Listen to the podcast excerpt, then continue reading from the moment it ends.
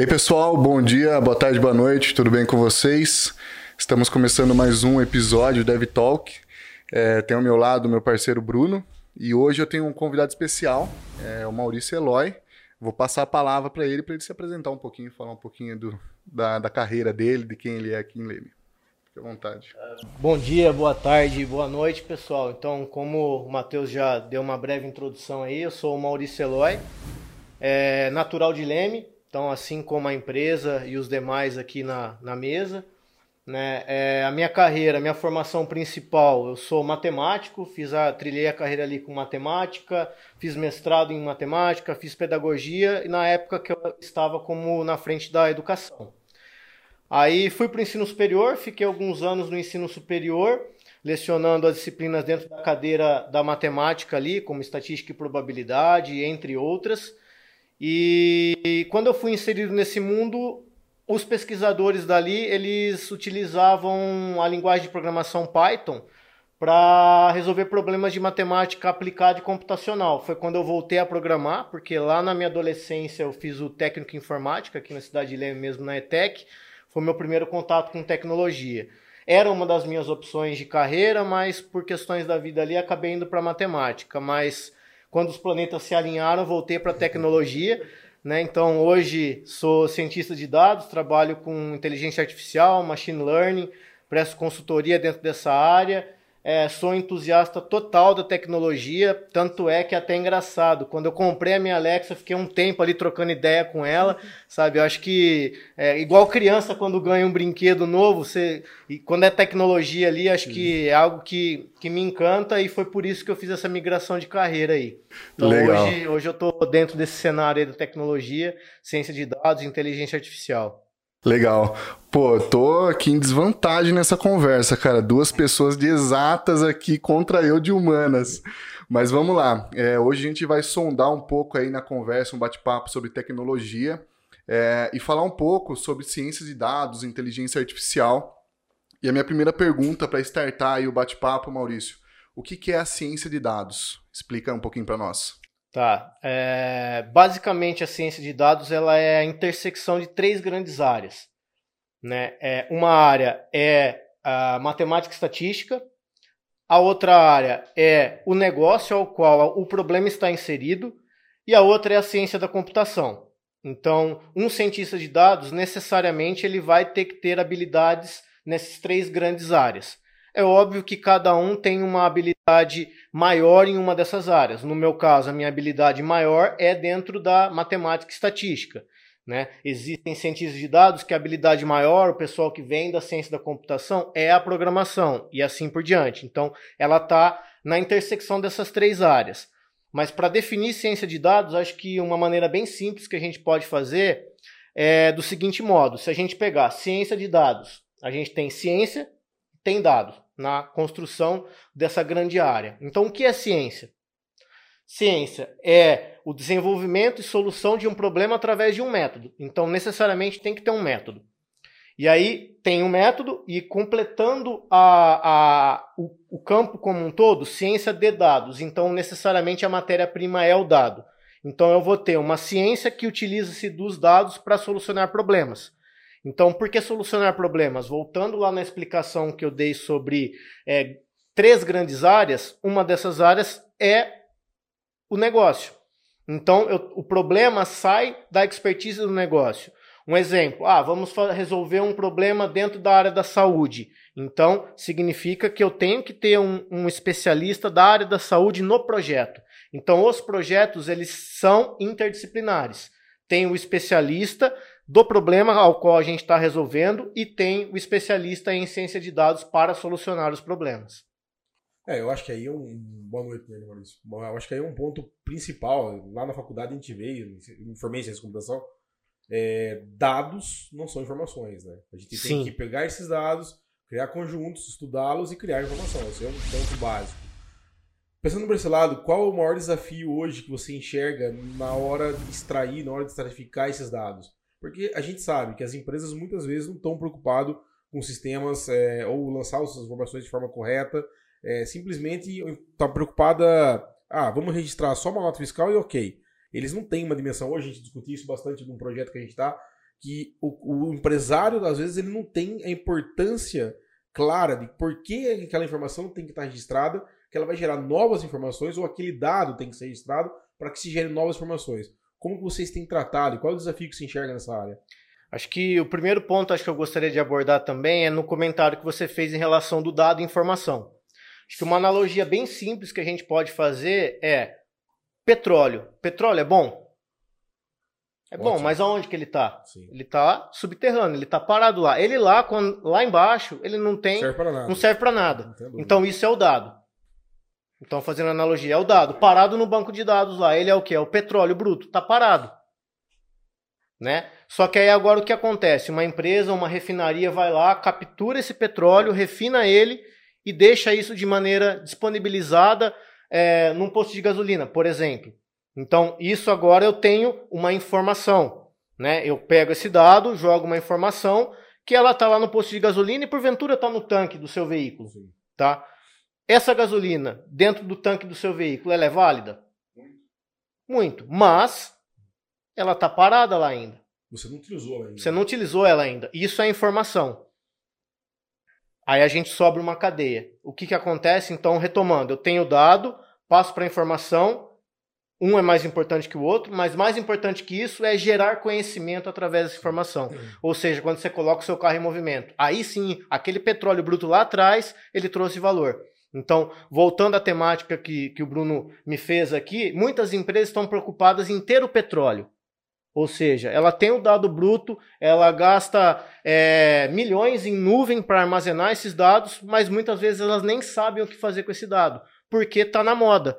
Cara, uma coisa que, gente, que eu tenho visto muito hoje ainda, imagina, estamos é, no auge aí da transformação digital e muitas empresas não sabem que tem o petróleo. Ela, ela não imagina, ela, você, muitas vezes a gente chega na, na empresa e pergunta, ah, por que, que você não vendeu esse mês? Ah, porque o mês está fraco.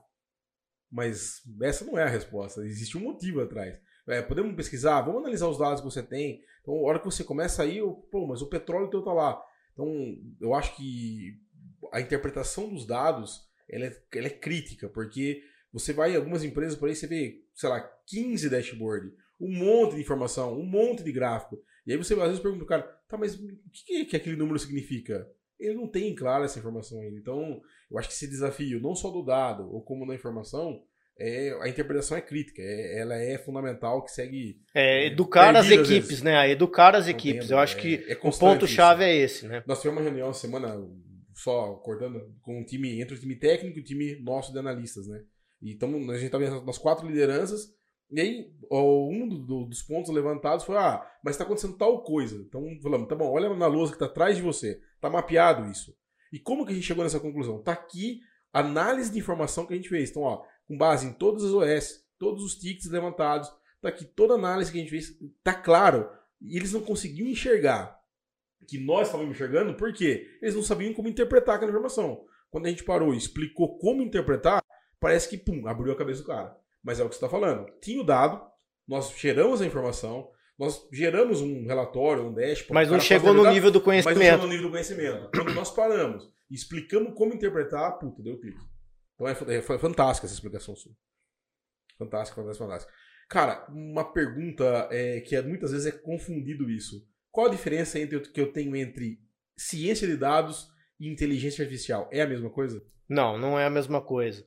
É, um cientista de dados, ele pode trabalhar com inteligência artificial ou não. Então, é, se a gente for pensar aqui em teoria de conjuntos, entrando até um pouco na parte, na seara da matemática ali, Sim. existe uma intersecção entre essas áreas.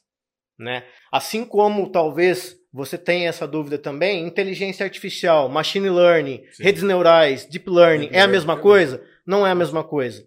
Então, cada um tem a sua nuance. Então, basicamente, ciência de dados, como eu, eu recapitulei aqui, é uma metodologia, depois quem quiser pesquisar aí, tem uma, metodologia clássica que chama modelo CRISP-DR. Então, você vai seguir aquele fluxograma ali para resolver um projeto. Então, um projeto de data science ele vai permear por esse modelo. Tá? E aí, durante a solução, a inteligência artificial é uma das ferramentas. Então você tem lá uma caixa de ferramentas. Esse problema encaixa usar uma inteligência artificial?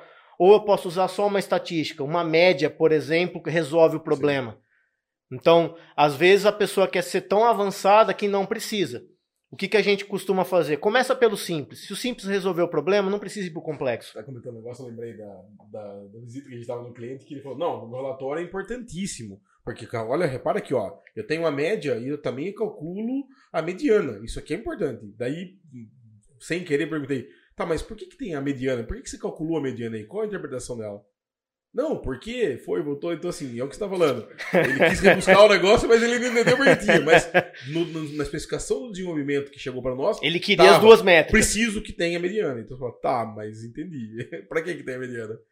E uma pergunta hoje, quando a gente fala em estatística, a gente tem estatística, é, várias áreas da estatística. Quais são as mais utilizadas nessa área hoje de ciência de dados?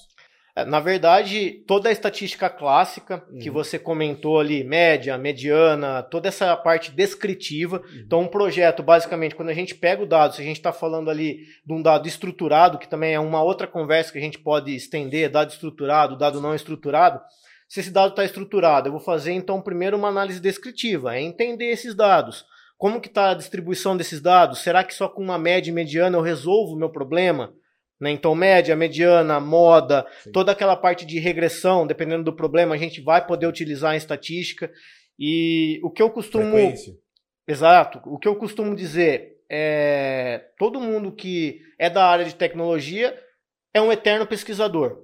Né? Então, você vai lá, você está codando, resolvendo um problema, está dando erro. Você vai consultar em algum lugar cada um tem um lugar de preferência. Normalmente os devs vão para o Stack Overflow, que lá já tem um problema semelhante ao seu. Vai lá, ok. Só que às vezes ele esquece, ele está querendo usar muita ferramenta e esquece da teoria. Às vezes aquela ferramenta não serve para aquele problema. E como que ele sabe? Através da base teórica, Sim. que é estatística, probabilidade, matemática, e quando a gente vai lá para redes neurais, por exemplo, que é um assunto avançado, é que o povo acha que é do dia de hoje, mas é lá da década de 40. Uhum. É da década de 40. O primeiro neurônio é, matemático que criou é em 1943. Por que, que na época não utilizou? Porque não tinha poder computacional para rodar a ideia deles. Claro. Né? Então, muito se peca na base teórica, querendo usar ferramentas que não são para resolver aquele problema. É, aí a gente, a gente fala, o tempo, o tempo é crucial, né? Talvez era a ideia certa no tempo errado. Uhum. E às vezes você perde o time. Você tem uma puta ideia, é. a hora que você vai aplicar, perdeu. É, hoje, quando a gente olha dados, quando a gente olha sistemas, a gente trabalha com RP, então puta, a gente tem uma coleção de, de dados na mão infinita. E muitas vezes é, os dados estão lá, a gente tem alguns relatórios ou N ferramentas que o cara consegue estratificar isso daí e ele não consegue interpretar. Do lado de vocês, quando vocês estão trabalhando, você está estratificando, está criando uma análise, vocês têm apoio de analistas de negócio, vocês têm apoio da área do negócio, assim, que, que tenha claro a regra do negócio em si, ou não? Vocês vão estruturando para depois entregar para que alguém vá e faça essa parte da análise mais do negócio em si? É, como eu comentei naquela, nas três grandes uhum. áreas que permeiam a ciência de dados, não existe um projeto de ciência de dados se não tiver um problema de negócio. Então, aonde começa o projeto de ciência de dados? Começa com o problema de negócio. E quem tem o um problema de negócio? O dono do negócio. Entendo. Então, é ele que tem que falar qual é o problema. Se eu não sei a pergunta, como eu vou obter a resposta? Então, eu tenho que partir da pergunta. E a pergunta vem do problema de negócio. Então, o começo e o final do projeto, obrigatoriamente, vai passar no dono do negócio. Então, ele vai elencar qual é o problema e ele vai ser, é, lá no final, é, o filtro final se aquela solução faz sentido. Uhum. Um exemplo: você resolve um problema dentro da saúde. Né? É, você pega lá, que nem aconteceu na, nos últimos tempos ali, é, uma rede neural profunda, deep learning, uhum. fazendo reconhecimento de raio-x para identificar a Covid. Tá? Beleza, os cientistas de dados, eu consigo criar a rede neural para fazer essa identificação? Consigo. Mas será que essa identificação é a melhor possível frente ao problema? Ou eu vou estar gerando um problema em cima do problema? claro. O médico vai ter que avaliar se aquela solução que eu encontrei é viável para o problema. Claro, até porque ele é o especialista Isso. na interpretação do dado Sim. final. Você está entregando, por mais que um dado trabalhado, uma informação trabalhada, ela ainda é bruta. Alguém que tem lá que validar se o modelo está aplicado correto.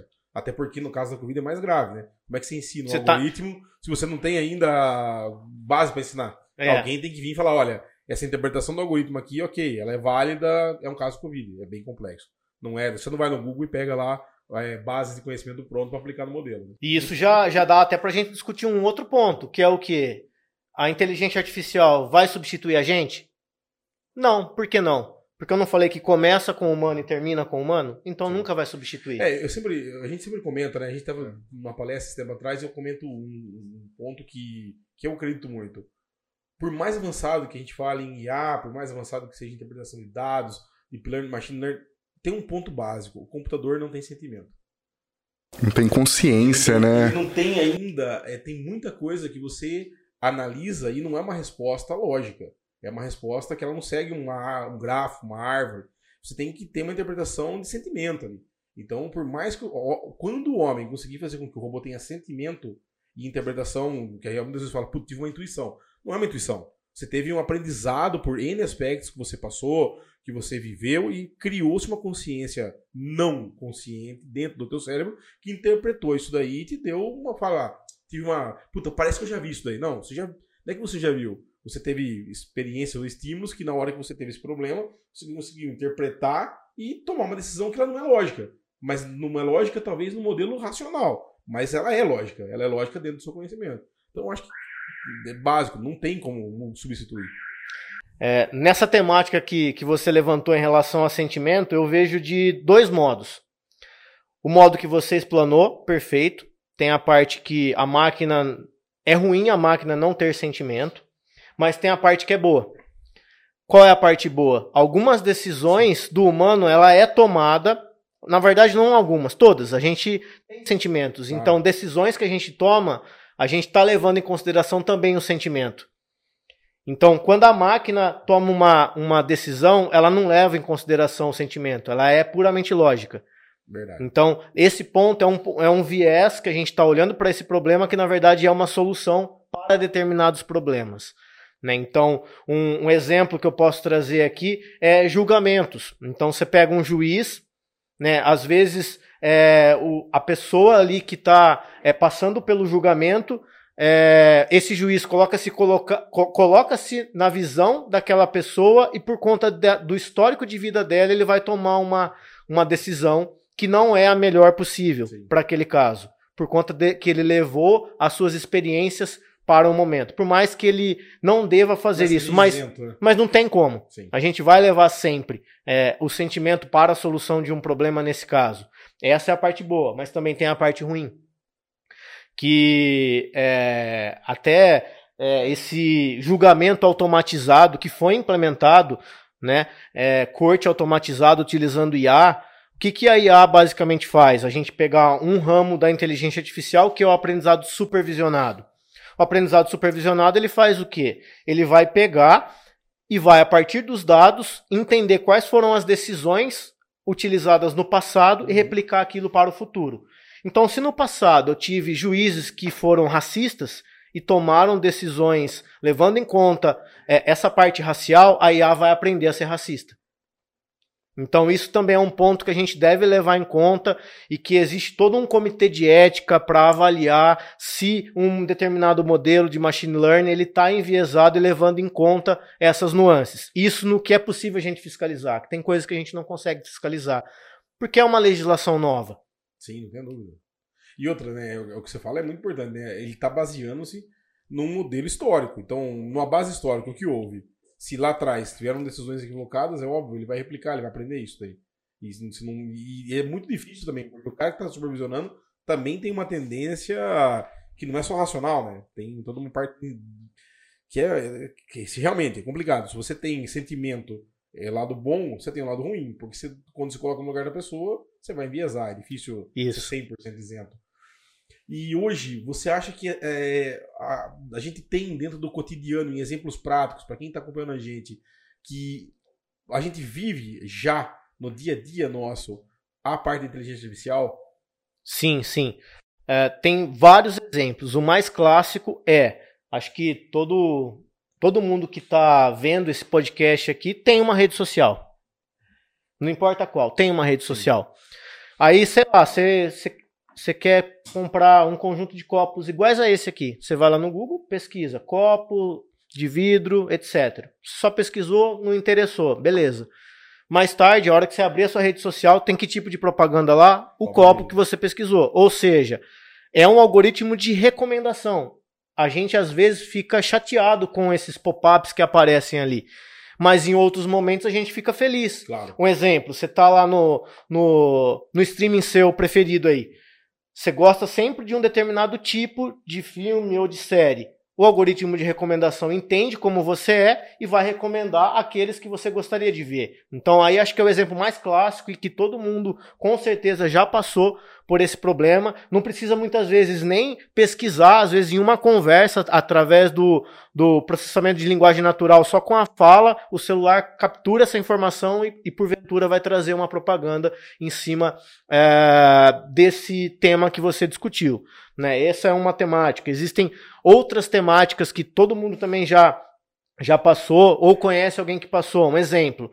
Uh, você vai comprar um veículo ou vai comprar uma casa, você não tem o total de dinheiro para fazer a aquisição daquele bem. Você vai precisar financiar um valor.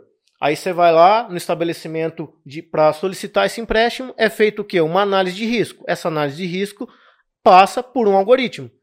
Tá? Esse algoritmo ele pode ser um algoritmo é, mais avançado possível, como é, um Randall Forest da vida ou outros algoritmos de árvore, ou pode ser o clássico lá atrás, quando surgiu análise de crédito, que era uma regressão logística. Sim. Mas passa-se por é, algoritmos de inteligência artificial. Então aqui eu trouxe dois exemplos, mas a gente podia ficar aqui três horas falando só de exemplos né, do cotidiano.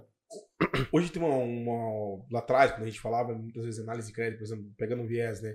É, a análise de crédito era feita de uma forma muito simplista. Ah, se o cara tem. Eu estipulei um limite pro cara, se o valor for até tanto, tá aprovado. Se o valor for menor, tá é, negado. Se o cara tem crédito, sei lá, o nome sujo na praça, se o cara tem um cheque sem fundo, se o cara tem uma informação no CADIM. Hoje, é, a gente tem claro que não é mais só dessa forma. Ele analisa uma série de formas, que é desde a parte de drivers e de análise de, true ou falso da vida, ou também tendências. Hoje os bancos já têm trabalhado, eu vi muito isso lá fora, em alguns itens que a gente tenha visto como sistemas de crédito. Hoje, dentro do Brasil, você já tem bancos trabalhando com a parte de tendência, algoritmos de tendência. Então, por exemplo, ah, o cara dos últimos X tempo é, vem analisando que ele não pagou uma conta, ou ele tem tendência de deixar de pagar a conta. Isso já está implementado? É, são, na verdade, é, melhorias na análise daquilo que você comentou, uhum. que é chamado de análise de perfil de clientes. Perfeito. Então, além de, de identificar se um cliente pode ser ou não um inadimplente, existe é, o fatiamento ao qual você pode ou não dar um crédito para ele, quanto esse. Então, não é só dar ou não. Né? Mas você já está é, analisando tendência. É, né? da, tá dar o crédito. Hoje, né? É, e isso muito tem a ver com que antes a gente tinha é, os drivers que fornecem informações, Sim. eles analisavam só a parte negativa. Uhum. Hoje, com o Open Bank, também tem a parte positiva. Então, quantas contas em dia sim, você pagou? Não só, não só aquilo que você atrasou. Sim. Então, às vezes, você atrasou não porque você não quis pagar, por conta do, da correria do dia a dia, você esqueceu. Sim, sem dúvida. Então, antes, esse cara ele era penalizado, ele era tratado de maneira igualitária aquele que realmente não quis pagar. Então, hoje tem a parte de tendência positiva, que vai olhar essa parte, quantas ele está pagando em dia, qual o tipo de conta que ele está pagando em dia. Então, todas essas informações, desde que, dentro da legislação, o usuário ele, ele decidiu fornecer aquela Sim, informação. Sabe que eu vi uma coisa interessante agora, o próprio Serasa, né? Você tem como, por exemplo, se na, no perfil de crédito positivo, você pode questionar o próprio informação que está lá. Então, por exemplo, eu paguei duas contas atrasadas e essa conta atrasada eu paguei porque eu esqueci. Eu tenho como ir lá e informar o motivo do atraso, esquecimento, e ele pode acatar ou não, com base se é a primeira vez que acontece, se tem outros casos de repetência. Então, assim, está é, claramente usando uma, uma, análise que é de tendência. Então, ele olha hoje, olha o driver e checa os, sei lá, X tempo para trás e projeta X tempo para frente para analisar a tendência de, do mercado, do perfil do cara. Né? Fantástico isso, né? É um é. negócio. E, e, acho que é, é, esse viés de tendência, acho que tá, tá muito ligado com o que você comentou lá no começo desse nosso bate-papo, que as empresas têm o petróleo, que é o dado, só que elas ficam apagando fogo. Ou seja, ela tem o petróleo, mas ela tem a mentalidade reativa. Ou seja, tem que agir de uma maneira preditiva. Uhum. Se ela já tem como predizer, por que, que ela não utiliza? Existem N fatores. Alguns. Pode ser que, que a empresa seja totalmente top-down e o tomador de decisão não tenha o conhecimento para exigir da equipe. Claro. É um viés. Pode ser o que? Ele exige na, da equipe, só que a equipe não está preparada para resolver aquilo. Como você comentou, a equipe foi até a informação, só que ela não soube gerar conhecimento a partir da informação. Então é mais uma, uma, um problema de educar empresas e funcionários do que realmente ter é, a capacidade de solucionar problemas de maneira preditiva. Cara, qual, qual é. Você que tá. Deixa eu, deixa eu perguntar nada agora, eu tô. Aproveitando, tô. Flui, tô, vai. Segue aí. É, não, você que tá muito inserido nesse, nesse mercado, qual o próximo salto tecnológico que vai acontecer? Você tem isso de forma clara ou você tem uma, uma intuição? Nós estamos chegando, puta, IA, Deep Learning, Machine Learning, é, ciência da. Qual é o próximo salto? O que, que, que vai acontecer? Porque eu, eu não vejo o futuro sem informação. E não vejo futuro sem inteligência artificial. É muito difícil, não, não, acredito isso. Tanto que eu acho que um dos temas que a gente vai entrar depois é a quarta revolução industrial. Para mim já está acontecendo. Então, qual é o, qual é o próximo salto nessa área? É, é, essa área, no meu ponto de vista, ela vai se adaptar às outras áreas. Então, um exemplo. A gente chega com uma indústria 4.0, então a, a, essa área ela vai se adaptar a essa indústria 4.0. Uhum. A gente chega com uma nova vertente de internet, que é a Web 3.0. Então significa que essa área ela vai se adaptar a essa Web 3.0. A gente tem um cenário de meios de pagamento que é, a gente já tem criptomoedas rodando Sim. ativamente, mas alguns países adotando como moeda principal. Mas no longo prazo pode ser que não exista mais o dinheiro físico e tenha só moedas digitais. Então, IA, ciência de dados, elas vão estar inseridas nesses nichos que foram desenvolvidos. E, obviamente, com a evolução desse nicho, tende-se a evoluir novas metodologias e novas tecnologias. Né? É, como, por exemplo, os grandes players aí, as big techs, têm setores específicos uhum. e pesquisadores que ficam apenas pensando em novos algoritmos. Né? Então você pega lá, Google, por exemplo, tem um setor de pesquisa que descobre novos algoritmos. O último que eu vi, é, não aquela polêmica do engenheiro sim, que sim. falou que, que a IA tinha sentimento, mas o último que eu vi foi em relação à parte de tradução para idiomas que não são tão comuns. Né? Então, é, criou-se uma, uma rede neural profunda ali, um deep learning, que consegue fazer aquela tradução automática em vídeos para línguas que não são tão comuns. Então, é, por que, que apareceu isso? Porque antigamente não chegava a, a, o sinal de internet para povos de línguas não comuns. Hoje já chega. Se chega, então, paralelamente, essa tecnologia tem que evoluir também. Amigo meu que tá indo pra, pra Malásia agora e não fala inglês, não fala nada. E aí tava perguntando, eu falei, cara, e aí, como você vai se virar? Não, cara, Google. Você vê como faz totalmente sentido o que você tá falando, né? Criou, né? Eu acho que tudo isso, não só inteligência artificial, mas a tecnologia em si, essa transformação digital, essa aceleração que a pandemia acabou causando, é, o mundo já estava vindo sem fronteira. E agora, realmente, o mundo não tem mais fronteira. Então antes o cara tinha um medo, uma, uma, dificuldade de viajar pela língua e ele não tem. Ele vai lá no Google, fala, traduz, tá tudo bem. E cada vez mais perfeito. Então, cara. É... E não só viajar, né? As pessoas que tinham um sonho, ah, eu quero trabalhar na Europa. Sim. Hoje você pode trabalhar na Europa morando no Brasil. Não tenho dúvida. Não tenho então, dúvida. É, realmente essa parte de limitação de fronteira com o digital, ela é, foi quebrada. Sim. Só que aí a gente também pode levar o papo para uma outra vertente que é a parte social.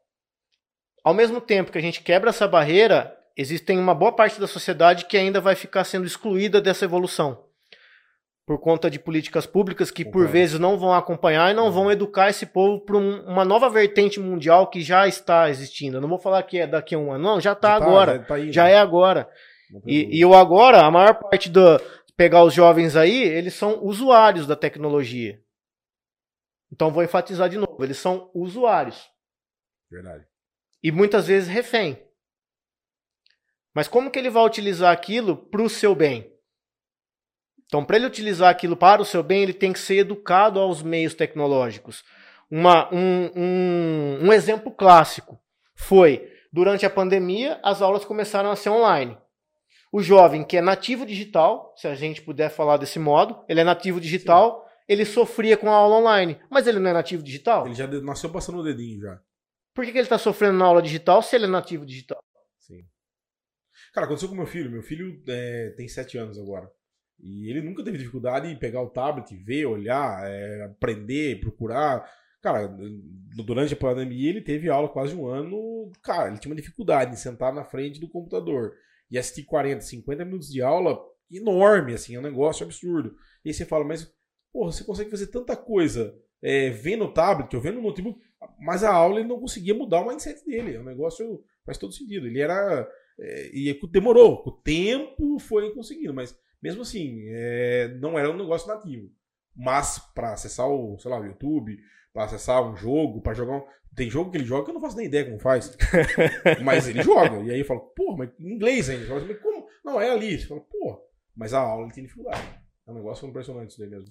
Que eu acho muito. Agora, se a gente levar para esse lado também da, da educação, que a gente comentou que muitas empresas elas precisam educar uhum. os seus funcionários. E o, a criança e o jovem de hoje é o funcionário de amanhã. Né? É, até em outro podcast de vocês que eu, que eu vi sobre essa transição e educação é, digital, é, fala-se muito em educação por projeto. Então, por que, que o seu filho pode ser que ele não, não conseguia ficar os 40 minutos naquela, na aula ali, é, no digital, mas quando ele ia procurar coisas do interesse dele, ele ficava, porque ele não via o propósito. Uhum. Então, a partir do momento que você educa por projeto, que é o dia a dia, então hoje, eu não sei tudo, você não sabe tudo, ele não sabe tudo. Né? O que acontece? Quando a gente tem uma dúvida, a gente vai e se concentra em aprender aquela, aquela dificuldade que você tem. Mas você foi por quê? Por conta da necessidade. Então eu acho que, que é criar essa necessidade e mostrar que é, o futuro tecnológico não é o futuro, Sim. é o presente. É, tem um cara, um cara que eu gosto muito, que leio bastante coisa sobre ele, que é o Alvin Toffler. Ele falou, e ele fala um negócio que é muito importante, né? O, o cara analfabeto, nesse século que a gente tá, é o cara que não consegue aprender, desaprender e voltar a aprender. Então, que é o tal do lifelong learning, né? O cara ele, ele não consegue, ele aprendeu daquele jeito, ele não tem a capacidade de desconstruir aquele conceito, né? Então, é, isso é um, é um, é um processo que é, é, complexo. Se ele não enxergar o objetivo, se ele não enxergar o porquê que ele tem que fazer aquilo lá, ele não vai. Ele é, é impressionante. Parece que bloqueia de uma forma que está na frente dele, mas não consegue enxergar. Agora, esse, esse, essa sensibilização que a gente tem que fazer, e é não só no, no, nos filhos, na empresa, no, no, no cliente, é, é, um desafio enorme. Tem coisa que às vezes a gente discute aqui, eu discuto muito isso, é, que está muito próximo como eu explico e como eu transmito para o meu cliente a importância que é ter um sistema de gestão empresarial com informações corretas e não simplesmente ter informações. Como que a gente cria dentro desse cliente uma, uma capacidade de interpretação dele para que ele enxergue aquilo como investimento, não como uma despesa? É difícil, eu não tenho resposta. Talvez é a pergunta de ouro para minha empresa hoje, para muitas empresas, como sensibilizar e como criar valor em algo que a maioria das pessoas enxergam como uma despesa. Então, bate o que você está falando. Ele não enxergou o propósito, ele não enxergou um projeto ali dentro. Ele não enxergou por que, que ele tem que fazer aquilo. Exato. Então, Legal. Vamos lá. Vamos, eu, quero, ó, eu, quero digerir, eu quero digerir, que está sendo um caminhão de informação muito legal. Eu confesso que eu não, nunca me aprofundei muito nesses assuntos, mas vamos lá. Só para ver se eu, se eu consigo entender. Ciência de dados. É, dados é algo que já existe ali, tem aquela informação, porém ela precisa de um tratamento para se tornar informação.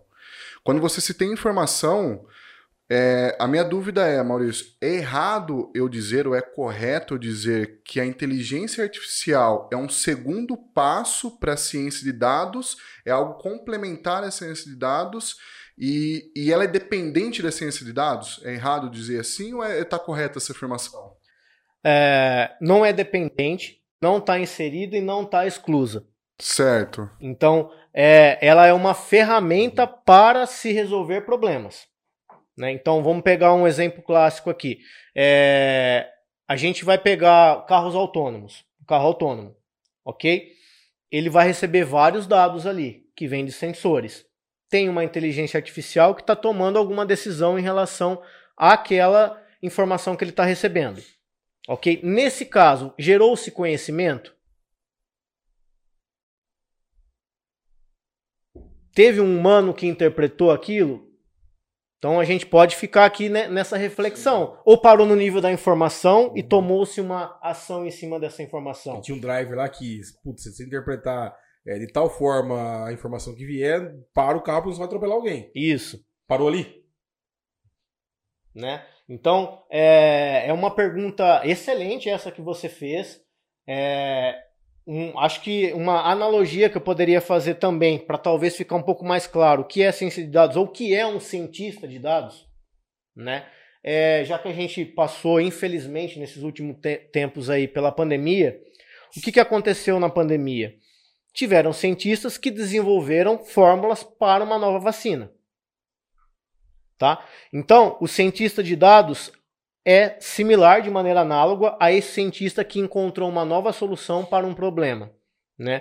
E as empresas, assim como a parte que não sabe é, que o dado pode gerar lá no final da, do, do processo conhecimento, ela também por vezes não sabe quais são os profissionais que atuam, como que é a cadeia desse processo.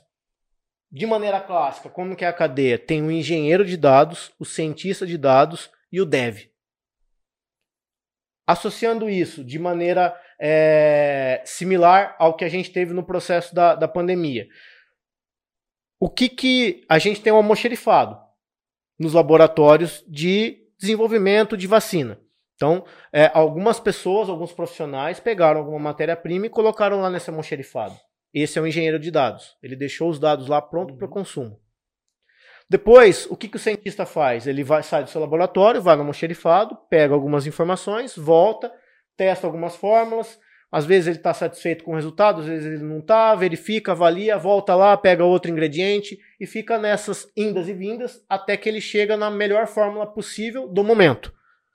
Não existe a melhor fórmula possível, existe a melhor fórmula possível do momento que é com a matéria. Você tem conscientização e aprendizado até o momento. É. Então, é, a hora que ele chega nessa solução final, ele vai passar para frente. Então, vou dar uma pausa aqui. Quando o cientista de dados ele consulta o banco de dados e vai gerando insights, soluções, informações, até validar a solução final com quem? Com o dono do negócio, ele está nesse processo de indas e vindas. O dono do negócio é o dono do problema. Né? É. Então, a hora que ele chegou numa solução que o dono do negócio ele, ele validou e que faz e traz valor para ele, ou seja, aquilo que ele está pagando, na verdade, está sendo investimento Sim. porque vai gerar lucro, né? Aí, o que, que acontece? Eu tenho a fórmula pronta aqui. Eu tenho que fazer o que com essa fórmula da vacina? Tenho que colocar em produção para vacinar a população toda. O mesmo ocorre com o cientista de dados. A hora que ele chegou na melhor solução, ele passa isso para a próxima equipe, que é, são os devs. Vão colocar aquilo em produção. Então, basicamente, esse é o ciclo que a gente poderia até discutir um outro, um outro cenário, o ciclo do dado. Sim. A gente tem ciclo do carbono, ciclo da água, etc. Tem porque, o ciclo do dado também. Porque muitas vezes essa informação que foi gerada gerou um conhecimento, e esse conhecimento que foi gerado vai gerar um novo dado. Esse novo dado vai gerar uma nova informação, que vai gerar um novo dado. Né? É um ciclo, ele não tem um, uma. Trazendo uma paralela com o nosso dia a dia aqui, é a diferença entre o analista de negócio, o arquiteto de software, que especificação de um ticket, que teoricamente entrega para o dev e assim por diante. E, e, é normal, quando lá na ponta a gente entrega uma, uma, uma funcionalidade, um ponto de função, muitas vezes, a hora que o cara coloca em prática, gera um novo conhecimento que daí Aquele conhecimento que até quando foi desenvolvida a fórmula era o conhecido, já não é mais. Expandiu o universo. Ele chega naquele. Na, é, tem o que você não sabe é. e aceita que não sabe, e tem o que você não sabe que não sabe. Verdade. Então, por vezes, quando você você estava no nível que não sabe, você gerou uma solução. Uhum.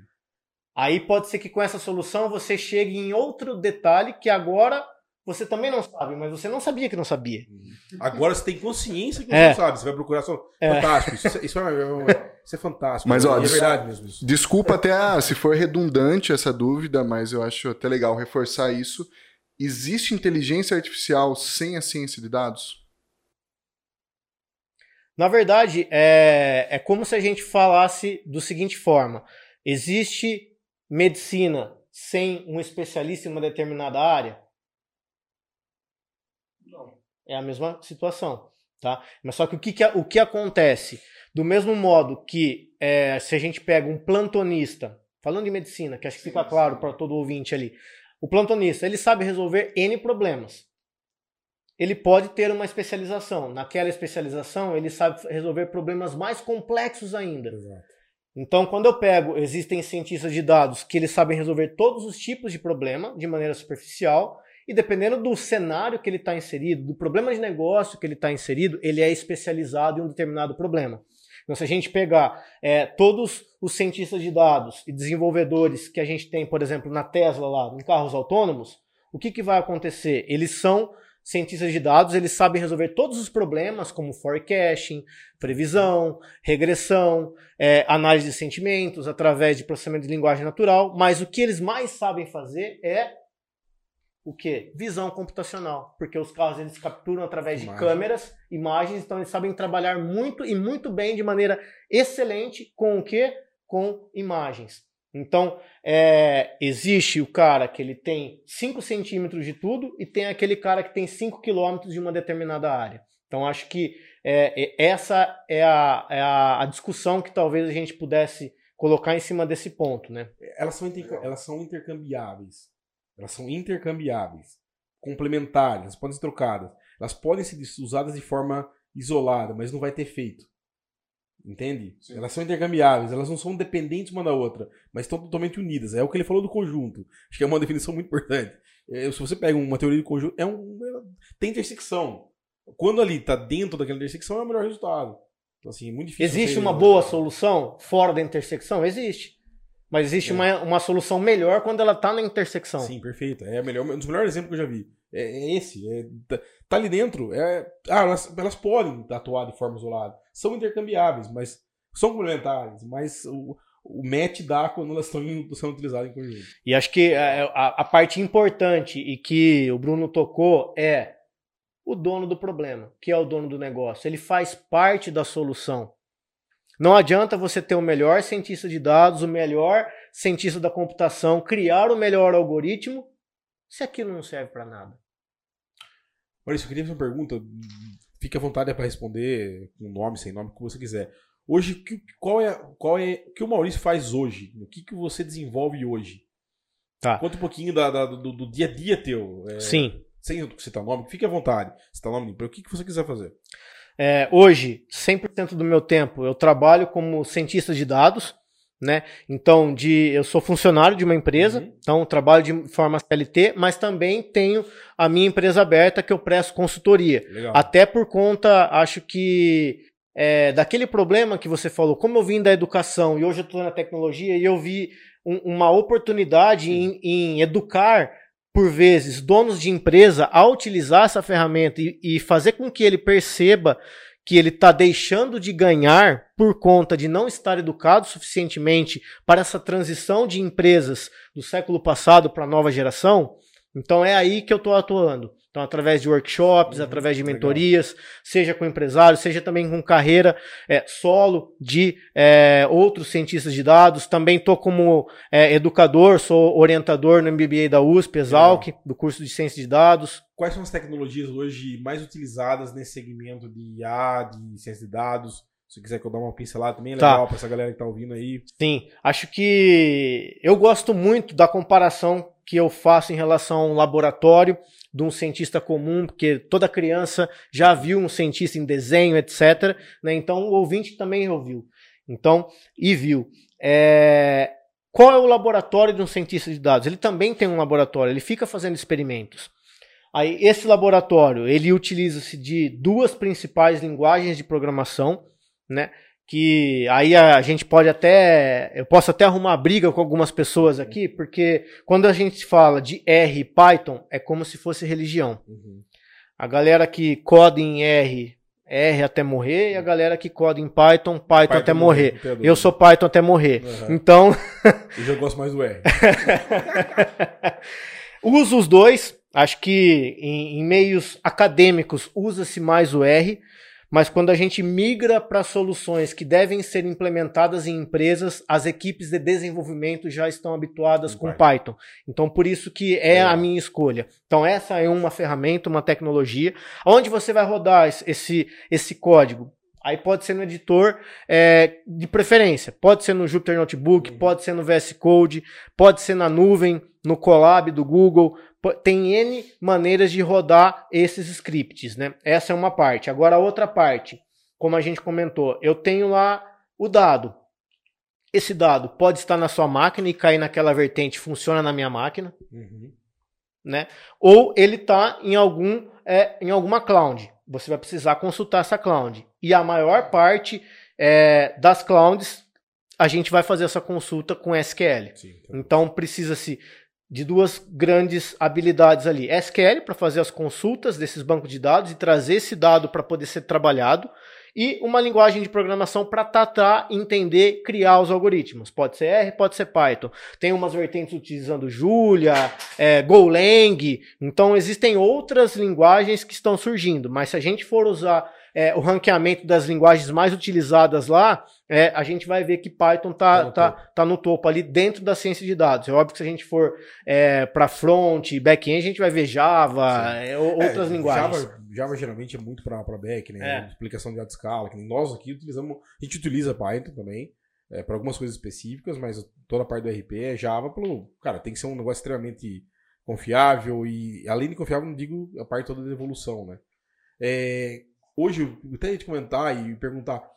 Na linguagem R, eu tenho visto um esforço da Microsoft muito grande através do Power BI em tentar transformar o R cada vez mais natural para o cara que está desenvolvendo lá alguma coisa para análise dentro de um Power BI, que é uma ferramenta de BI e um Analytics free da Microsoft, que, modéstia à parte, de, devidas às proporções, é fantástica.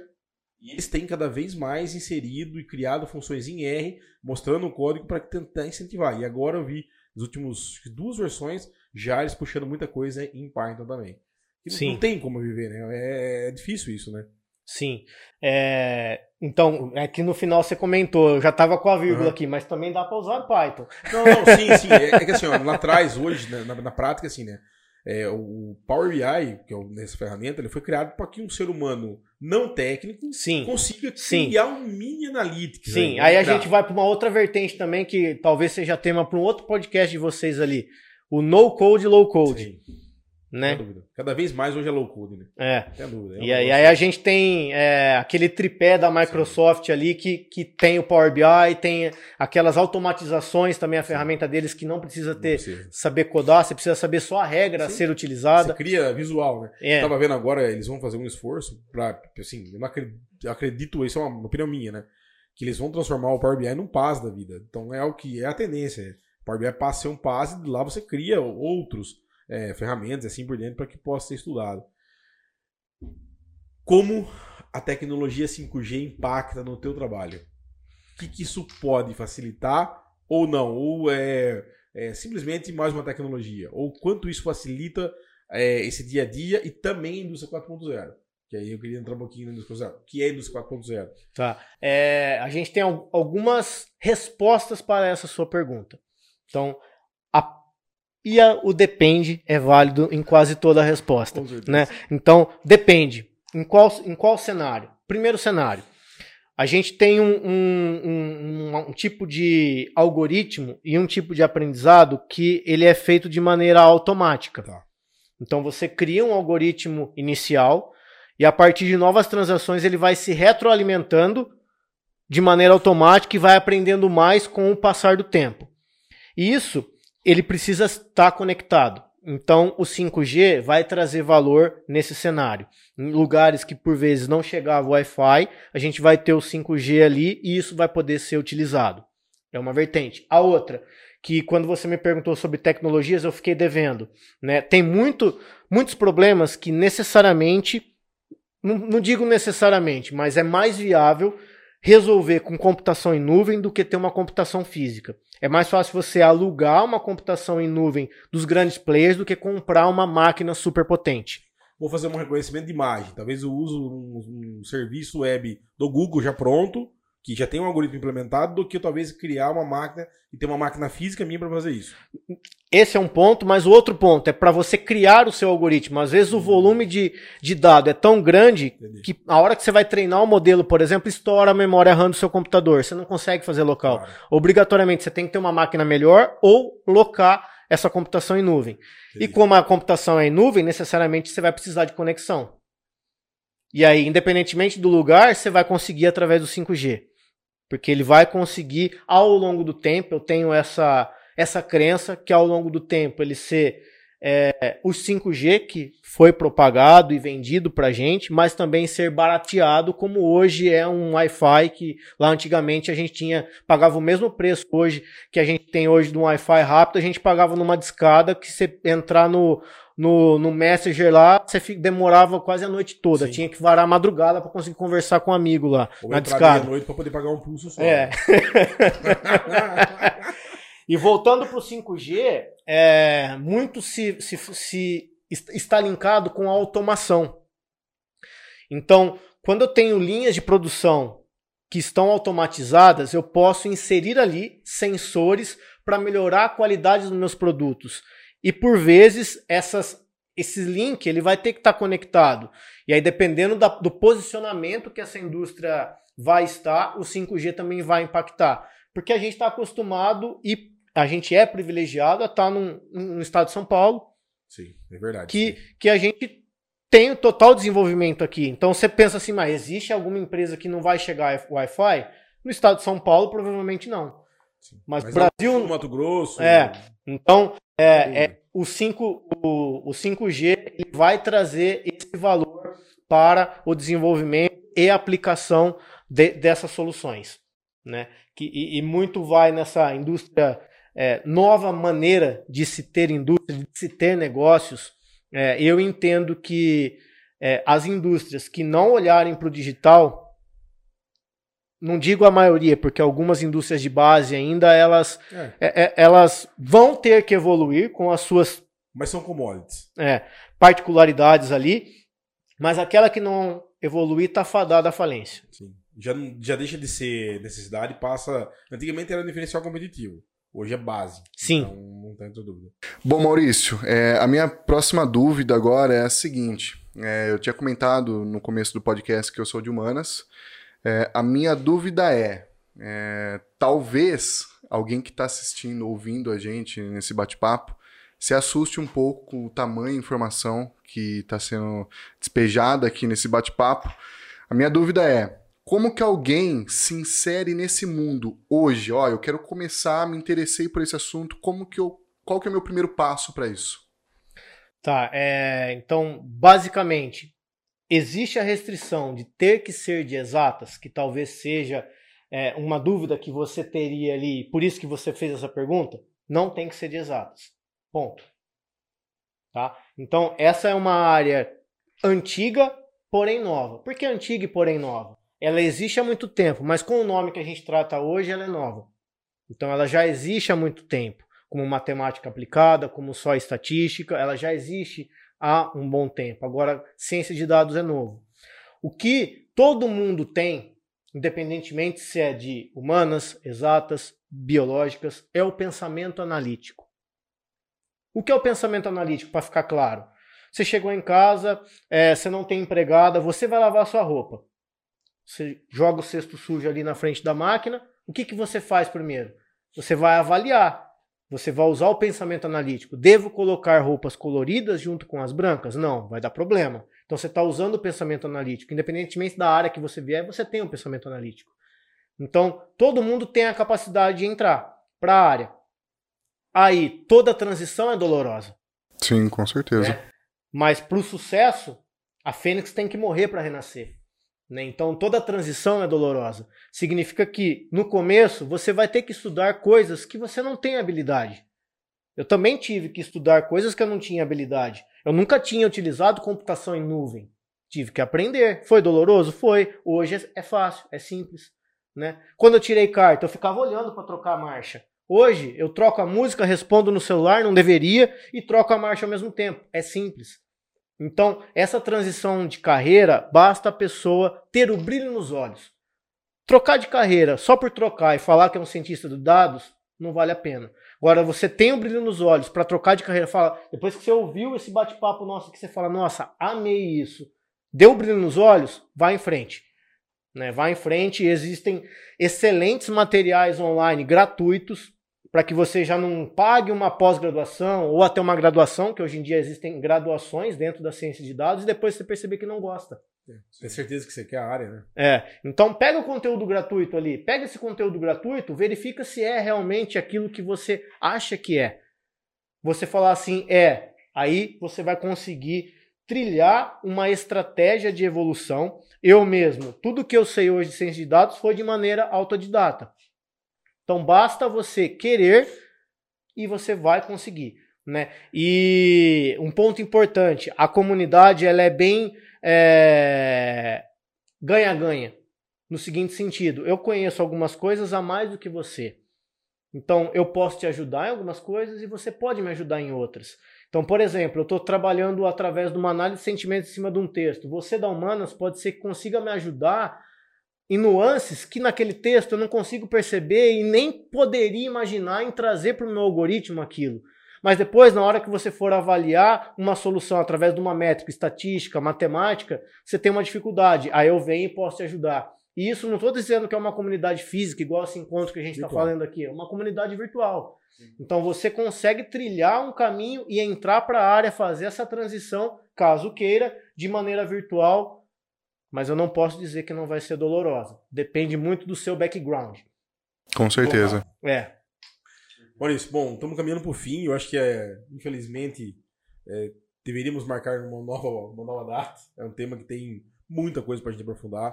Eu acho talvez é, é um dos temas mais vastos que a gente já tratou em podcast. Eu gostaria de agradecer seu tempo, é, sua disponibilidade de vir até aqui. Esse é um ciclo de 12 palestras, ou seja, 12 podcasts que a gente grava anualmente. Esse tal, a gente estava com bastante ansiedade para gravar, porque é um tema que está muito ligado à nossa área também. É, hoje, cada vez mais, eu tento sensibilizar o Montuan e também as outras pessoas que estão no meu time que como é importante a gente interpretar essas informações e que a gente tem que tomar decisões baseado nelas e não em achômetro. Achar, às vezes a gente falha. E informações geralmente a gente acerta. É difícil a gente errar. Então, te agradecer. É, vou deixar você encerrar, porque eu falei muito, você falou pouco. E obrigado, cara. E vamos marcar uma próxima bate-papo, porque tem muita coisa pra gente falar. Não, vamos marcar sim. Eu que agradeço, né? Como a gente comentou aqui, né? Uma das falhas, tanto para empresas como a sociedade, é a educação, educar a população. E o que a gente está fazendo aqui nada mais é do que educar quem está ouvindo. Então, pessoas que por vezes não sabiam nem o que era uma IA, nem o que era a ciência de dados, nem o que é o dado, informação e conhecimento, hoje já sabe, mesmo que seja aquele um milímetro, mas já sabe, já despertou a curiosidade, aquela pulga atrás da orelha. E só é possível através de pessoas que batem papo sobre as coisas como a gente aqui. Sim. Então eu que agradeço poder falar sobre essa temática aqui e bora para a próxima. Bora. Bom, eu acho que, que um dos principais objetivos desse, desse podcast é o compartilhamento de conhecimento. E, cara, eu agradeço demais aí a sua participação, muita satisfação de bater esse papo com você, de poder dizer que eu aprendi eh, muito com esse bate-papo. E é isso. É, obrigado novamente, Maurício. Com certeza vamos trocar mais ideias aí, vai ter próximos episódios que vamos chamar você novamente. E, pessoal, para mais conteúdos, é, se inscreva no nosso canal, deixe seu like aí. E é isso, até a próxima. Valeu, pessoal.